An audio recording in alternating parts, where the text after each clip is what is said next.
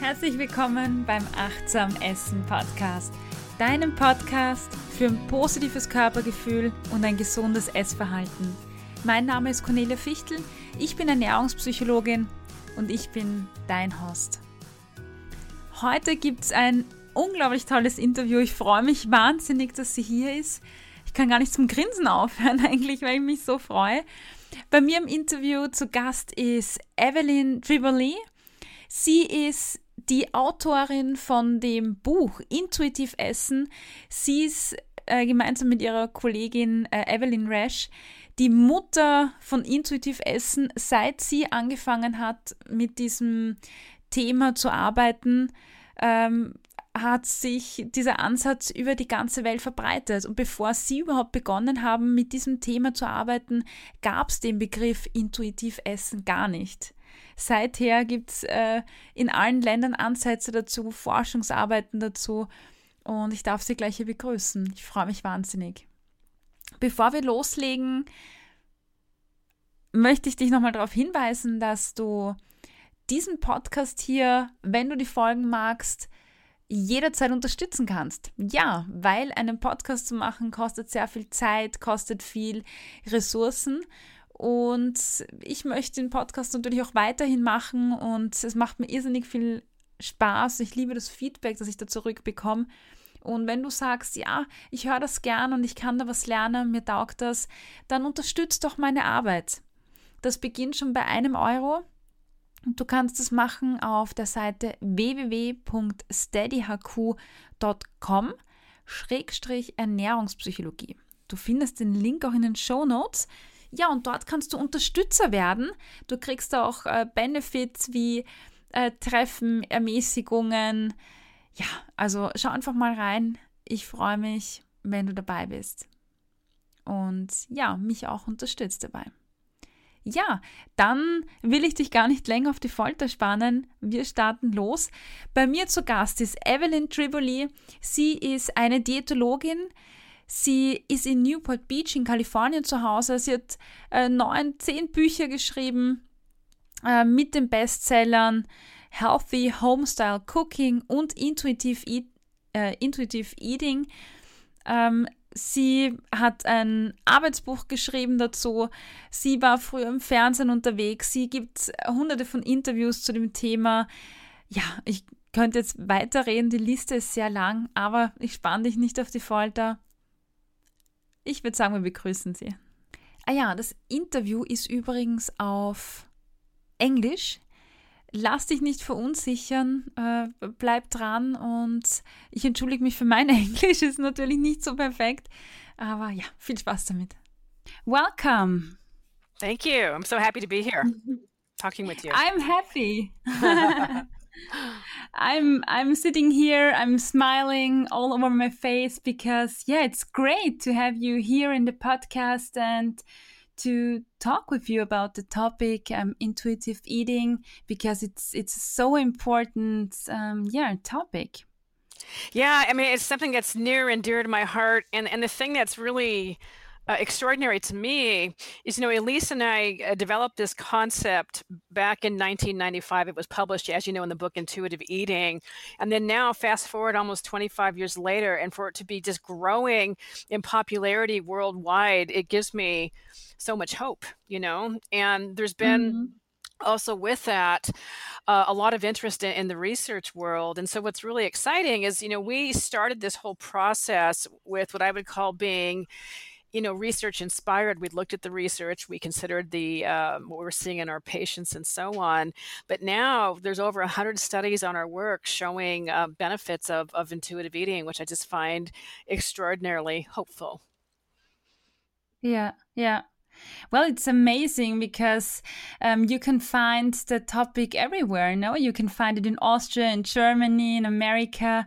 Um, as you said before, it's spread all over the world, and it's yeah it's amazing and you can with that approach you you reached so many people that's that's that's great yeah, yeah. and, you know what i think is ironic you know when we first started this whole premise it was because the experiences we were having in private practice. We both had private practices separately, and we're working with our patients. And we were very we were very much trained traditionally as dietitians in the medical model and we were creating all these food plans and thought we were just you know doing a great job until the patients kept coming back. They'd lose weight and then they'd come back later with more uh, weight gain and feeling like failures. And we were like you know what? There's really something wrong with this process. This doesn't feel good as a health professional to be working this way, and it doesn't feel good for our our clients. And that that's what began this whole process so many years ago. And never in my wildest dreams did I think that diet culture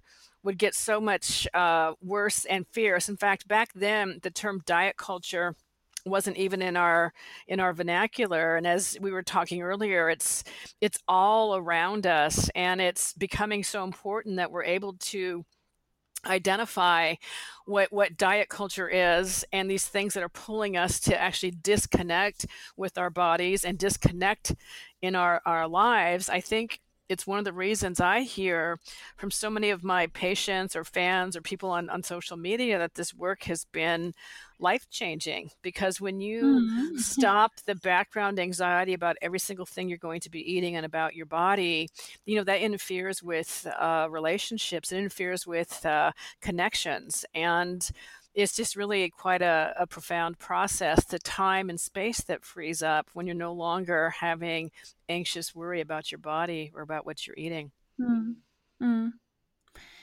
Um, I was I was um, telling the people out there that you are a nutrition.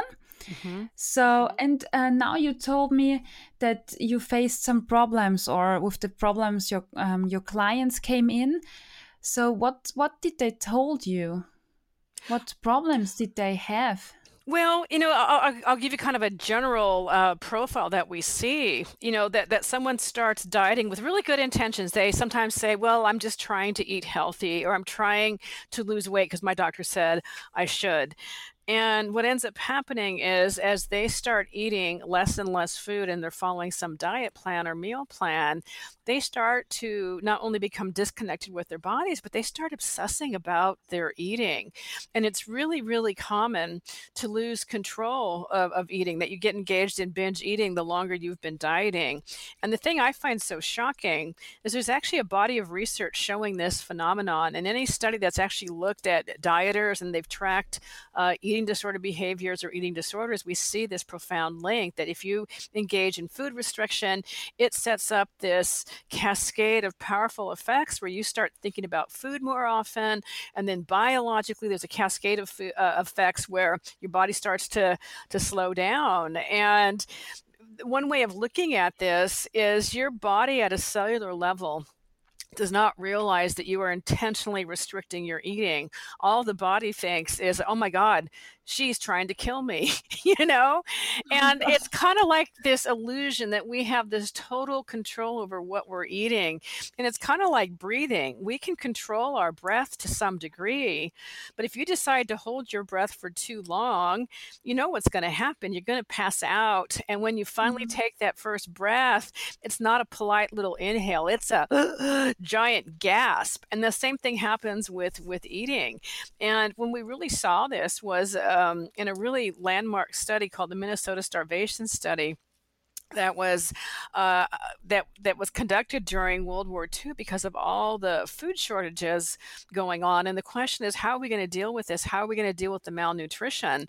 And they took these healthy college age men and they looked at them biologically they were healthy they looked at them psychologically they were healthy and they put them on a semi-starvation diet and it ended up creating eating disorders. These men were obsessed about eating they were collecting recipes and cookbooks.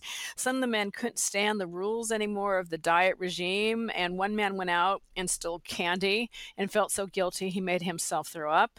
Another man went and binged on on milkshakes and so this was you know over 60 years ago. And so we see the effects of food restriction both on the mind and the body. And since then, there's been so much research coming out looking at the impact of dieting. And what a lot of people don't realize is that not only does dieting not work, it's not effective in the long term, that for the great majority of people, it's actually going to predict that you're going to gain more weight. So the fastest predictor of weight mm. gain is to start a diet. And that's shocking to a lot of people. Or sometimes they think, well, if I do it under medical supervision, that's different. And actually, it's not. A lot of the research that's been done on dieting and food restriction has been done under medical supervision. And so it creates this big problem. It creates uh, more preoccupation with, with food. We know it's a huge risk factor with eating disorders. About one of every four dieters will uh, uh, end up becoming uh, crossing over that line into into having eating disorder uh, types of, of behaviors and it's shocking when we start looking at the research showing that you know in the last five year period that eating disorders was evaluated it was a really mm-hmm. big study they looked at um, 90 different studies from around the world and they found that the incidence has doubled and this was just published uh, mm-hmm. in the spring 2019 and i think one of the reasons we're seeing this really huge rate is that diet culture is so around us and it has normalized mm-hmm. disordered eating behaviors. So we have a lot of work to do here, you know? Yeah. Yeah. That's true. If you if you go out, if you go to to the shop, you all you can see is is books or newspapers or uh, papers for women and they're full of, of uh, diets or diet uh, tips or diet meals low carb and low fat and it's very confusing. It's very confusing for people. And you mentioned your food before yeah Oh, I was going to say, uh, to add to that confusion, I, I want to also uh, say that the German translation of intuitive eating, we were horrified to find out that it translates literally into i think it says intuitive dieting you can tell me since you speak german but the title is is it goes against everything that we're trying to uh, promote and so we're ho- hoping that when when it gets updated because we're doing a fourth edition that the yeah. german translation will be more uh, correct and reflecting the the work because this is not about the pursuit of dieting in fact one of the things we say is that if any health professional is offering intuitive eating and they're telling you you're going to lose weight with it run away because nobody can tell you what your body is going to do. Everyone's body responds differently. If somebody's been engaged in a lot of dieting and weight suppression, they might end up gaining weight. Some people might mm. stay the same. Some people might lose weight, but we don't know. And if you put the focus on weight loss, it actually interferes with the process of intuitive eating because intuitive eating is what we call it's an inside job. We have to go inside. We have to connect with what's happening in our body but the moment you start focusing on weight loss, that becomes external, where you're focused on how many calories or uh, how much do I weigh and those types of things. So it really disrupts the process. And I've had a lot of people ask that, well, is it okay if I have a secret wish to lose weight? and I appreciate I, I, appreciate the honesty and what I say to them because diet culture is all around us. It's really understandable you'd have that um, desire, and I and honesty and authenticity is so so important. I just don't want to mislead people and give them empty promises and then have them disappointed in in the end. You know. Mm. Yeah. Well, that's that's a big deal because the word intuitive eating mm-hmm. it's um i think you can you can find a lot of similar yeah similar concepts um in in austria germany or america uh, which are called uh, somatic uh, intelligence or mindful eating. And it's true, I also was faced with a lot of uh, diets um, which are working with intuitive eating. And yes, the book title it's called Weight Loss with Intuitive oh, just hearing you say that, it just oh. And you know what? I've had a lot of uh, people from Germany contact me through email and through social media saying, "Hey, yeah. do you know about this title?"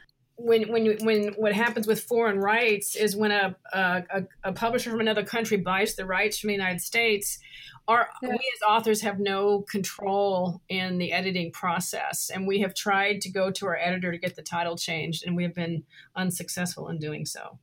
Oh no! and so it it's yeah because it really just goes against um, everything that we talk about that we write about. Although I've had people from uh, Germany tell me that the book itself reads fine. It's just the title that's really really misleading. So that's yeah. unfortunate. So unfortunate. There are a, lot, uh, are a lot of people making a diet out of it and you know that's a, that's actually a really good point and that's a phenomenon that we see that's pretty common. And it, it kind of makes sense if you think about it that if somebody has the mentality of diet culture and diet culture tends diet culture thinking tends to be kind of all or none on a diet, off a diet, it's really common to unknowingly turn intuitive eating into a diet, like saying something like, oh my gosh, I ate when I wasn't hungry, I blew it, or yes, I ate yes. past full. And so that's something that we caution people with that with intuitive eating, there is no pass or fail. This is a journey of discovery, and you learn through all your experiences of, of eating. And so part of this process is learning to be kind and gentle with yourself. And, and if we can do that, that helps you let go of whatever took place that maybe you're unhappy about. But when you when you when you can learn from it, it kind of helps you to move on. So a really classic example, you know, I've had patients who let's say they they that they they really overate at lunch. They ate way past fullness, and now they're upset with themselves.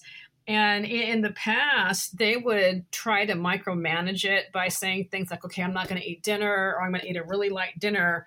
And what I say instead is, let's see what your body does. Let's see how your body ends up self regulating. And instead of getting into this panic mode, and it's really a surprise to a lot of people to notice, oh my gosh, I'm usually hungry in the afternoon and I didn't get hungry. Or gosh, dinner came along and I naturally just wanted less food. And so what happens is is when people micromanage and they panic and they're reactive, they rob themselves of the direct experience to see what their body would have naturally done anyway. And that's how trust keeps getting broken between the body and your experience. And so part of intuitive eating is about healing your relationship with food, mind, and body. And so every time, you know, you are honoring your hunger, you're connecting with your body and you're saying, see, body, I'm going to take care of you. And so it becomes a healing thing that you are rebuilding trust every time you honor hunger with each bite of food. I, I think that's a really nice way of looking at this, you know? Yeah, yeah. Thank you for that because um, also in my course or when I work with people, I I the, the first thing we are doing is that we are talking about the experiences in the last week or during the last week. Mm-hmm. And I ask people, how did you do? How did it work out for you? What were were your um what were the positive or good things? Yeah. What what yeah, did you like? And some people I, I hear them saying, ah, oh my god, last week I really messed it up. Yeah and I was like, why? Yes, because I, I ate when I wasn't hungry, or I ate too much, or I ate mindless. And yes, and it's it's really important um, to see like a journey. I like that exactly, picture. Exactly. In fact, what I add to that, because I hear that that line of thinking a lot, is that mm-hmm. you know, good for you that you were aware, and it's only through awareness that meaningful change happens. But mm-hmm. in order to cultivate this awareness, we need to have this idea of this gentle kindness towards ourselves. So you're never going to want to pay attention if all you hear back from your self talk and your self thoughts are are nasty. Um, you know, hurtful things, then you're not going to want to see what your thoughts are around eating or other kinds of things. Mm. And so that becomes a practice also. Um, and sometimes I'll ask my patients, gosh, would you talk like this to your best friend or to your mm, yes. children? And like, no, I had a patient say, I wouldn't even talk this way to my dog, you know? so this idea that we're cultivating this uh, gentleness and we're bringing out that you are the expert of your body and your experiences. Mm-hmm. I'm just kind of like the tour guide pointing out here are some things um, to look for. And all of these things we're talking about, I want to introduce a term, if I may. Um, we talk about it more in the intuitive eating workbook, and it's and it's called interoceptive awareness. And actually, some of the best work coming out right now is actually out of Germany. There was a study done on uh, this very issue, and they asked this question how do we know if people are capable of intuitive eating? I thought, wow, that's a good question. It was a really good study. They looked at all the reviews of intuitive eating, the studies to date, and they said it looks really promising, but how do we know? And that's when they started talking about, you know, we have an objective measure of this interoceptive awareness. And interoceptive awareness, let me define it, is our ability to perceive physical sensations that arise from within the body. And that sounds kind of straightforward, but I, I, get very excited about it because it includes some obvious things like your states. Like if you have a full bladder, you can feel that. If um, mm-hmm. uh, if you're hungry or if you're hungry or you're full, you can feel the sensation of that. But the part that really intrigues me is that every emotion also has a physical sensation mm-hmm. to it. Yes. So, when we're connected to the messages of our body from sensation, we have a treasure trove of information to get both our biological and our psychological needs met. And so, these researchers said, let's do a test and let's let's see who are the intuitive eaters in the group, and let's see if this correlates with um, awareness. And sure enough, the answer was yes, yes, and yes, it did. And the way that they did this is by having people perceive their heart rate. And when I first read this study, I read it too fast and think, oh, this is easy. You know, just measure your heart rate, you know. And, and in the United States, in a lot of fitness classes, they teach you how to do that, you know, by putting your fingers on your wrist or on your uh, carotid artery on your neck.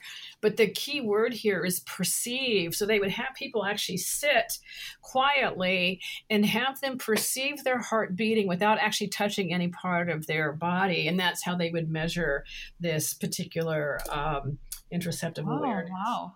Yeah, so it's exciting stuff, and there's more research coming out on this. In fact, I'm training with an interoceptive awareness researcher at the end of this year just to see what I can do to move uh, our field even even further with more techniques and ways to help people connect with the body. And in fact, sometimes what I do with my patients is I have them practice listening to their heart rate, and what I find is is that a lot of people have a lot of anxiety and judgment around eating in their bodies. Mm-hmm. And so sometimes it's a hard step for them. But if we start having them work by perceiving their heart rate, it's a way to give them a skill. It's a way to give them practice that they don't reject because they don't have a lot of judgment and preconceived ideas about this. They kind of look at this as kind of fun and kind of intriguing. So that there's more research to be coming out of this. And the thing that I, I love about this, there's this researcher who's really well known for um, his neuroanatomy. He's a neuroanatomist, and oh my God, I'm blanking on his name right now. Oh, it's his name is A.D. Craig, and he said, you know, when we're connecting with interoceptive awareness, this is everything that's happening right now because you can't perceive sensation in the future. You can't see body perceive body sensation from the past. It's, everything is happening right now and it's connecting us with our humanity. And I just think that's a really beautiful visual. And it's one of the reasons I think why, when people say that their life is changing with intuitive eating, is as you start connecting with the felt sense of your body, as you start rebuilding trust between you and your body, you also start trusting yourself in other areas in life. It's like cross training for other life issues. Mm-hmm. So it's a yeah, really, yeah. I'm sure as a psychologist, you see that a lot. And it's, it's just a very beautiful process. Mm-hmm. And it's it's a very interesting um, aspect you you said yet because um, it's it's uh, really hard for people um, who are uh, disappointed about their bodies or not satisfied with their bodies. There are people who are hating their bodies, yeah. and it's it's really hard for them to to check in with you know that, that's, a, that's a really good point and part of what you're describing is is an area that's really near and dear to me and it has to do with this idea of weight stigma and fat phobia mm-hmm. that um, we've been taught, you know, to hate our bodies basically. We're not born into this world hating our bodies. And when you think about it, our body is our home for the rest of our lives. It's it's the home of our our consciousness. It's the home of our soul or our spirit, whatever word you want to use. And you think about it. Well, what kind of home do you want to go into? You want to have a welcoming home where you it's it's it's kind and you feel welcome versus oh. a place where there's all kinds of fighting and distress going on. You know. Mm-hmm. And so one of the things I love doing when people say they hate their body is let's start taking a look at this let's look at when did you get this message about what a body should look like? And it's really powerful when you start looking at you know at your youngest age you know what, what messages were you getting from your parents from your mom or your dad? How did that get you know, reinforced. I had somebody I'll never forget at a very young age. She remembered, like, it's her dad's mantra you're only as good as how you look. And that's a powerfully objectifying yeah. statement that this is about you identifying as, as a body as opposed to a person. And so, what I find is if we can start going back, even generations, you know, grandparents, aunts, and uncles, and then looking at your own life events from um, friends and and people significant in your life where this message is reinforced it's really understandable then that this takes a while and so a, a, place I see a lot of my patients get stuck. I think we should just name it. You know, it's they get to this place where they're so clear they're never going to diet again. They're so so clear about that. They're clear they're going to stay on the path of intuitive eating, and then they'll say, "But I hate my body." You know, and mm. I find this is becomes its own practice. This practice of embracing your humanity this practice of embracing your diversity and that you're more than a body. You know i have this technique i use with my patients where i have them describe things about themselves that they value or that they like that have nothing to do with appearance. So it could be your value system, it could be your character strengths.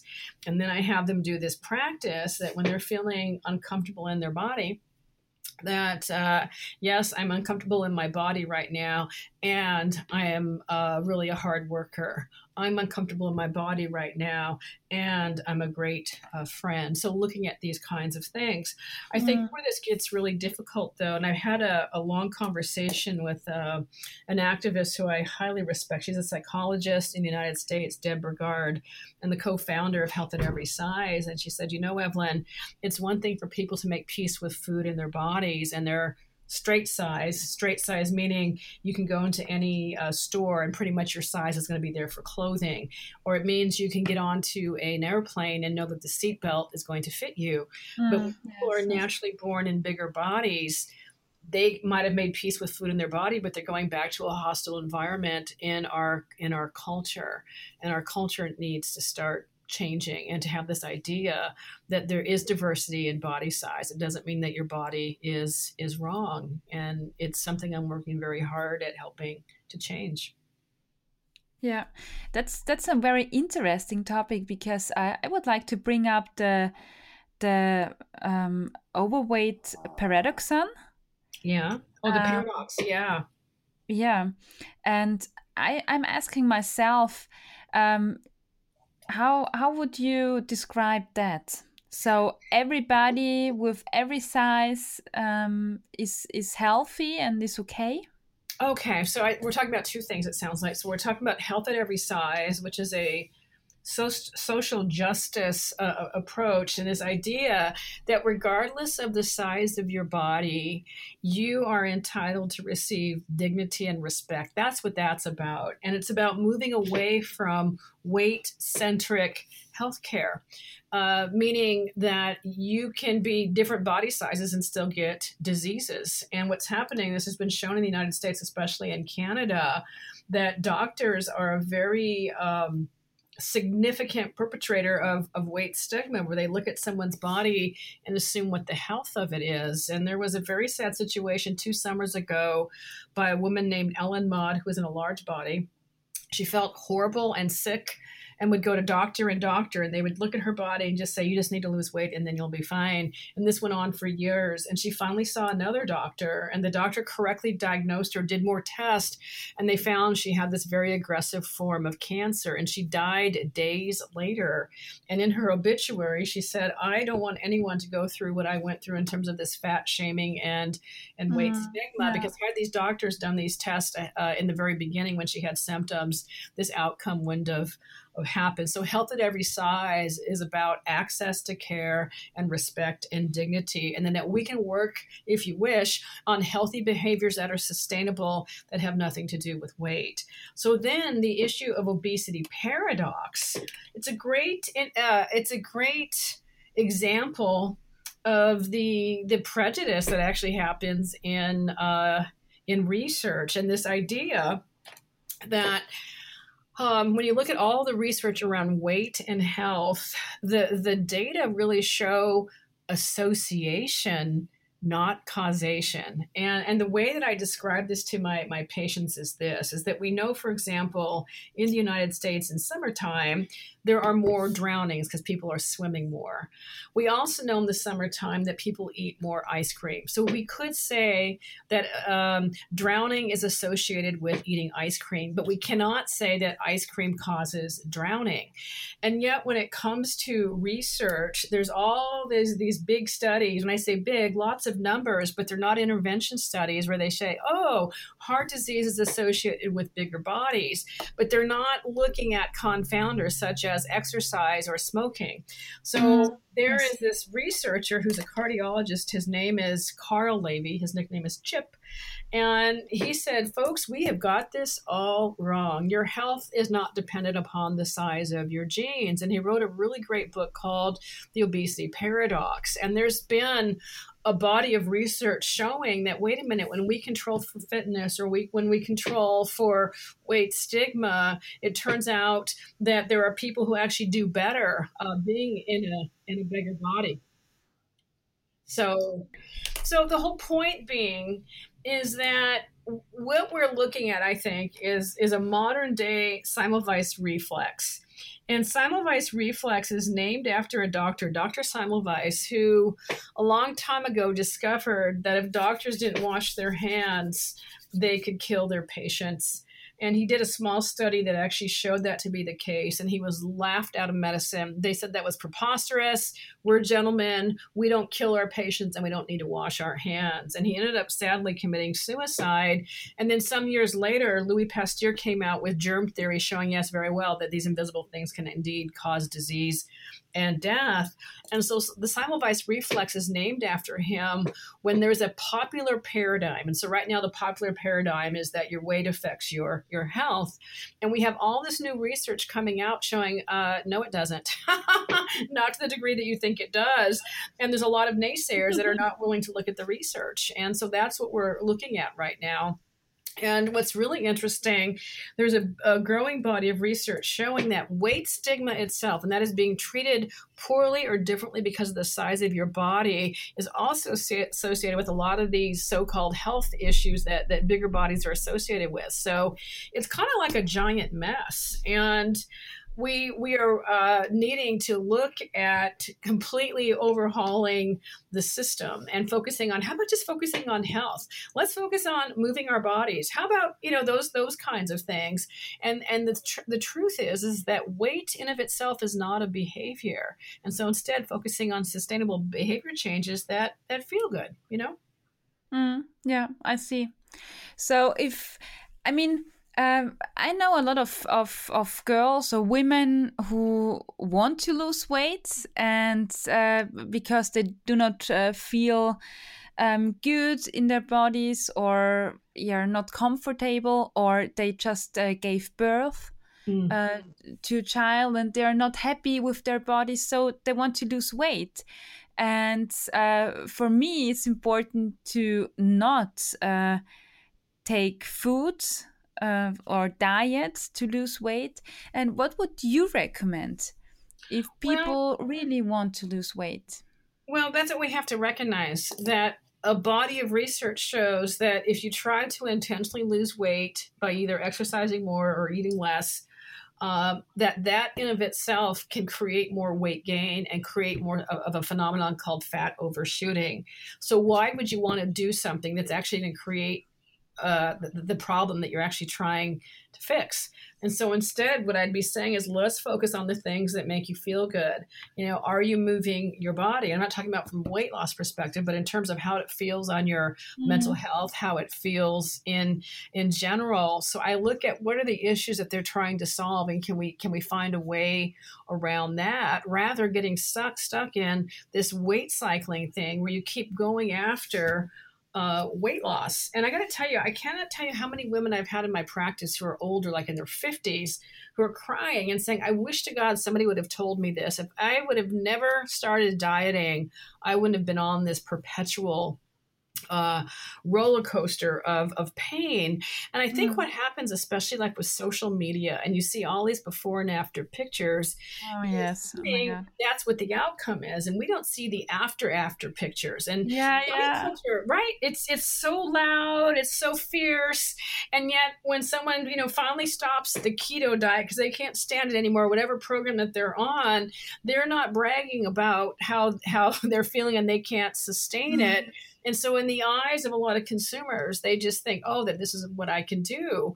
Or the idea that some bodies just like there's some bodies that are naturally bigger, there's some bodies that are naturally thin, but it doesn't mean that your way of eating or existing in the world is is what the cause of it is. There's a lot of things that regulate weight, and genetics is one of those those big aspects of it. And so we need to mm-hmm. look at what can we do that's going to help us engage in life, participate in life, and thrive, and not focus on the agenda of of weight.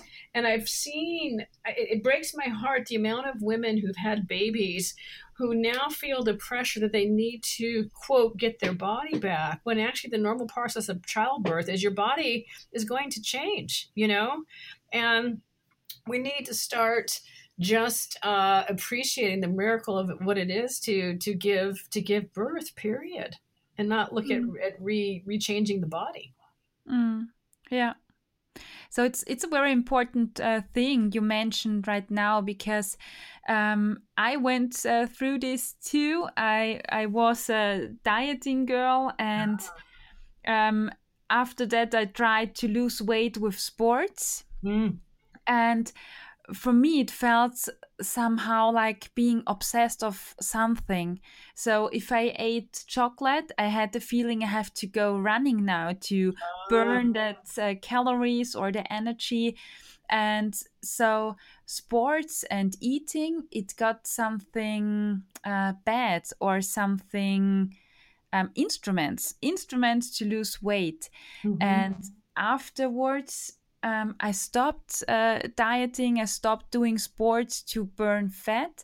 And as you mentioned right now, I started to do to move my body just because it's fun. I started to dance or I started to run just because I wanted to go running and I stopped um, calculating like my chocolate has uh, 200 calories and now I need to burn 200 uh, when running. Mm-hmm. I stopped that and it feels or felt like, um, yeah, being freed. Yeah, and that's a good description. So, yeah, it's it's it's easy. Life is easier. Eating is easier. Moving my body is easier. It makes fun right now. I love it, and my weight changed and my body changed. Mm-hmm. So it's all about the mind. No, it's all about it is. It how is, you actually. see things, or or yeah. I think it's a very important point. Yeah, I, I, I agree. Um, so that we can be living in our in our here and now lives and feeling good in our in our here and now body. And there's a group of of you know what? I don't know if they're psychologists. I know they're PhDs. They did their thing on on body image, and they have a, a, a nonprofit foundation called Beauty Redefined. And one of their biggest mantras is is our bodies are an instrument, not an ornament. We are not here, you know, for the male gaze or to be mm-hmm. out on display. And and part of then what helps is if we can start appreciating our bodies for what it can do, you know, and mm-hmm. not identifying as a body. We have a body, but you're not your body. Mm. Yeah. You know? Yeah. So that was the thing which really was amazing for me or it surprised me when I read your book, that intuitive eating book. Um, you have that uh, 10 principles in there and you are dietitian and yeah. or yeah you're a dietitian and principle number 10 is about food mm-hmm. so it's one out of 10 so for me it was very surprising that you focus uh, not on nutrition. Um, yeah.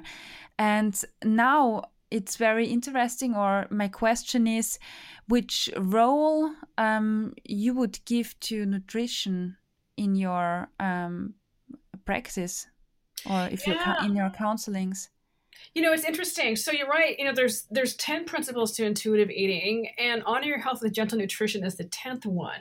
And mm-hmm. so one of the things I like to stress with intuitive eating, it's a dynamic, integrative approach. And you can't just pick one principle and say that's what intuitive eating is. And so, mm-hmm. for example, sometimes when you look on Instagram, you see all these pictures of donuts, pink donuts, from people from people who've embraced intuitive eating. I think part of it, what it is, is they're so excited and they can't believe they can eat this, and they can't believe that mm-hmm. not only can they eat it, but they can also stop and it's not a big deal.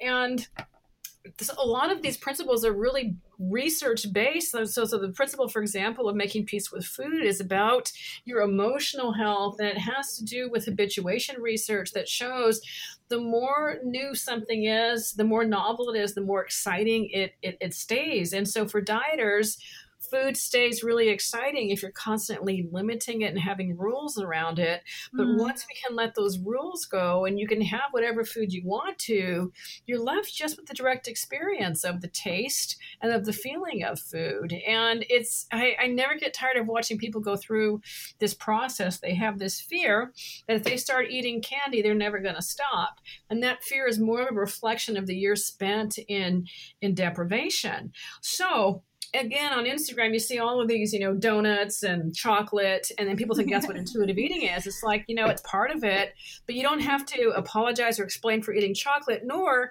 do you have to apologize or explain that you want to eat you know, a salad. So nutrition is a part of it. But the thing that's so funny, and you're right, I'm a dietitian. I have a master's science degree in nutrition. I love it. And a lot of what I do is deconstruct nutrition. so it's, you know what? I have to cough. I'm so sorry. Hold on. sorry about that. No, no worries. That, that's what's kind of ironic. And so what I find a lot of what I do is around science literacy. You know, how do we know that to be true, whatever it is that somebody is engaged in?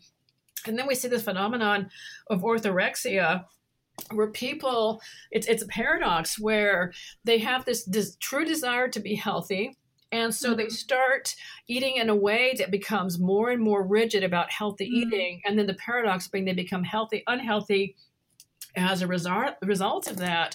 And so with someone who's engaged in that kind of eating, part of the healing is about having flexibility and to realize that one food, one meal does not make or break your health is what we do consistently over a period of time. And so I, I think this is the challenge for a lot of people with intuitive eating it's not all or none. It's not black and white. And I've had patients sometimes plead with me, Aren't you going to tell me what to eat? Come on, Evelyn. You got to tell me that was a bad decision. It's like, no, I want you to have the experience. I want you to figure it out. You've got the wisdom within your body. I'm here just to guide you, I'm not here to judge you. And it's really, really rather profound. Mm. Yeah, great. Mm-hmm. Yeah. What's your favorite food? Oh my god, it has to be chocolate. I love chocolate. And you know what? I just love eating. I love eating. Uh, early in my career, I did a lot of media work, and I was hunted down by a, a national pro- a reporter because he found out I'm a dietitian that enjoys eating. so you know that that's the thing. If we can aim for satisfaction in our meals and our snacks. That's one of my favorite ways to start somebody with intuitive eating because it's a very personal question. I don't know what feels satisfying to you. I don't know what tastes satisfying to you. If I'm super, super hungry, I'm going to tell you right now, a bar of chocolate doesn't sound good at all. I want a meal, you know? And so mm-hmm. it, it, ultimately it's not satisfying to undereat and ultimately it's not satisfying to overeat and only you mm. get to mm. figure out what that feels like and so that that i call it sometimes the pleasure principle of of eating Mm. Yeah. Eating Yeah. is supposed to be it's supposed to be pleasurable. It's supposed to be, you know? Oh yeah. Yeah. It can be very satisfying and very, yeah. Yeah, but sometimes we're so distracted while we're eating, Mm. you know, just Yeah. down our social media feed or something, that we actually rob ourselves of, of all that experience so that sometimes you finish eating, it's like, oh, I need some more. I want some more because you didn't get Mm. the full experience with with eating. So that's a challenge in today's busy, busy culture as well. Hmm.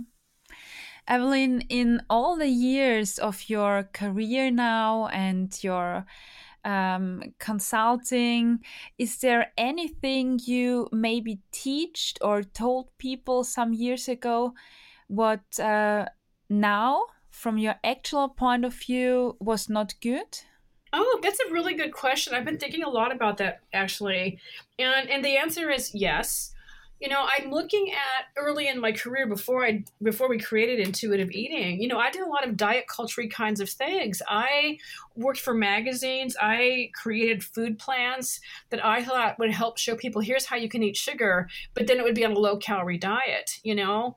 And Mhm. I'll never forget talk actually getting into an argument with with an editor who wanted me to write a feature story to lose a certain amount of weight in a week to get into a little black dress after the holidays. And I said, that's not ethical, you know, and they're going to pay me a lot of money. And I said, I can't do it. And then I was, I was done. So I look at my role in diet culture, you know, all the before and after with the eating, uh, recipe makeovers, those kinds of things. And so it's not that those things by themselves are inherently wrong, but what it ends up doing is it feeds into diet culture, which becomes you know problematic so those are things i would no longer i would no longer do or recommend yeah Mm.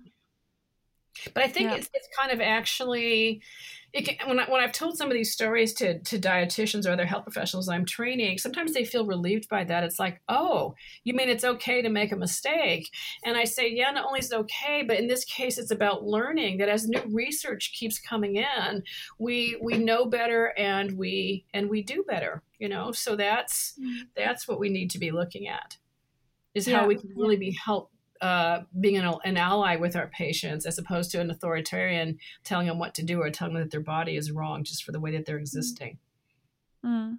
yeah Um, in the book, you're also writing about uh, raising children as Yes, intuitive eaters.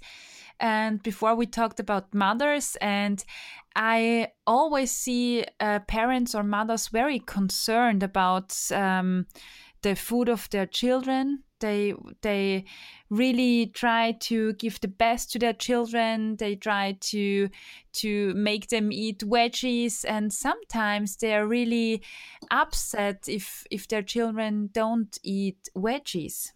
And there's a great fear that they their children would just eat chocolate or sweets or something like that. What would you recommend a mother? Well, you know, I'll start off by saying a lot of people don't know this, but a lot of the the work around intuitive eating is based on the research of a very well known um, child feeding expert. Her name is L. L. Birch. I think she's now retired, but she did a she has a body of research that showed the more we try and control our kids' eating, there is a a, a paradoxical effect where they start ending up focusing and obsessing on the very foods that you're limiting. This is the kid that gets very excited at birthday parties and events because of the food as opposed to the games and and presents and so on. And she's the one who famously said that you know, when you look at your child's eating for a day, it can look like a parent's worst nightmare. I'll never forget reading that in a scientific study. I thought, wow, this is somebody who understands kids. and what they found through this one particular study, they were looking at toddlers that actually, if you if you took a look at their eating over a two week period, it averaged out just beautifully. But on a day to day basis, it might not seem that way. So part of what we need to be doing is instilling a sense of trust in our kids that they know how to self regulate. And I'm a huge fan of Ellen Satter, who's both a dietitian and, and a therapist, who set up the the division of responsibility model where the job of the parent is to provide the food, what foods are going to be there for the meals or snacks. And the job of the child is to decide how much. And it's a really amazing process when this happens. And probably the earliest version of intuitive eating for kids would be something called baby led weaning. And for those of you that are on Mhm. Instagram, there's a really great um, account called Feeding Littles. I think they almost have half a million now followers. And it's in their stories that you see all these videos of babies eating and getting food all over the place, you know? And it's so uh, delightful that instead of using baby food, they're actually using cut up food that's age appropriate and so on. And I think it's really healing uh, for the parents to watch the babies grow appropriately and, and to self regulate their, their eating. And it's so delightful. I think it right now is a tough time to be a parent because there's so much fear mongering mm-hmm. going on. And we know yeah. that you want the best for your kids, but the more you try and and get interfere with their eating, the bigger of a problem it becomes. In fact, there was a really cool study that was done on college age kids where they looked at they asked the questions in a, in a questionnaire. What was it like in terms of your uh, parents uh, feeding you when you were little? What were, and and so on. And then they asked that same uh, question or gave that same questionnaire to the parents. And what they found is that the college age kids who had parents who were over involved in their eating, who uh, limited and regulated their eating, they grew up to be the college age kids who scored low on intuitive eating and had problems with binge eating you know so that's the thing that we need to look at the very thing that you're trying to prevent you might end up creating even though it's really well meaning so what you say is that uh, the best I have no children, so that's why I ask. Um, the best uh, what parents and mothers can do is that they provide a wide range of food, that yes. they give it to their children, and they leave it up to their childs to choose what to eat and how much. Yeah yeah of of what's served in in the meal and it works out really really quite um, beautifully yeah. Mm, okay fine. Um, one question because uh, maybe not all of the listeners know. Can you explain it uh, in a short sentence or? Oh be i mean baby led weaning yeah yeah. So what that is is, and this usually happens more around six months, is that when you start to introduce solids to children, you're you're instead of giving them baby food, where the parent is putting a spoon into the baby food and then and then feeding the kid with the spoon, is you cut up age appropriate foods, maybe like little tiny pieces of banana, and you put it on their little their little plate and you let the child grab it with their fingers and put it in in their mouth. So it changes everything around where the parent is providing the food but the, the child the baby is feeding themselves. And i'll tell you i i watched my my um my daughter just had a baby and she's going to be two in, in october. And to watch her do this it, it's the most delightful thing because in the beginning they, the food is everywhere. It is on their face. It is on their clothes. It is you know but but to watch the self-regulation happen and to eat such a variety of foods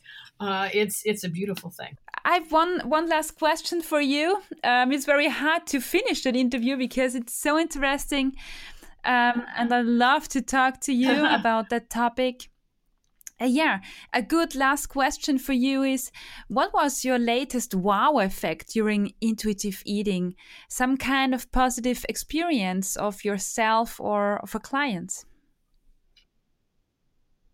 Oh my gosh. You know what it was, honestly? It was a, a message I received from somebody. This just happened the other day where she was at a dinner party. I didn't know who this person was. She was at a dinner party with another friend, and the friend said, Hey, I worked with Evelyn Tribole with intuitive eating, and she saved my life. And the other person said, Me too. And so she de- she she sent me this message and saying just thank you. In this case, she was in the throes of an eating disorder. We eventually got to um, intuitive eating with her as part of her recovery, and here she is having two kids, completely healthy in their relationships with food. She's healthy with her relationships with food.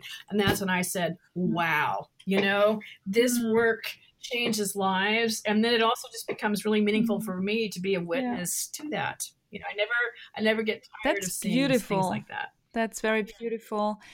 Uh, thank yeah. you so much for your time. I thank you so much for all the very great work you're doing, and I thank you very much for the interview. Um, I can't wait to so to yeah to make a lot of experiences with that approach and to see people get in peace with their body and their food. Thank you. Bye bye. Thank you so much. Wow, ich kann gar nicht aufhören zu grinsen. Äh, Ich freue mich irrsinnig über das Interview. Ich bin gespannt, was du dazu sagst. Schreib mir gern auf Instagram, auf Facebook, schreib mir eine E-Mail. Ich freue mich jedenfalls. Ich habe für mich äh, einige tolle Metaphern und Inputs bekommen. Ich hoffe, dir hat es auch gefallen. Wenn ja, ja, wie gesagt, schreib mir, hinterlass mir eine Bewertung für diesen Podcast auf iTunes zum Beispiel. Und bleib dran. Ich freue mich auf das nächste Mal und freue mich von dir zu hören. Tschüss!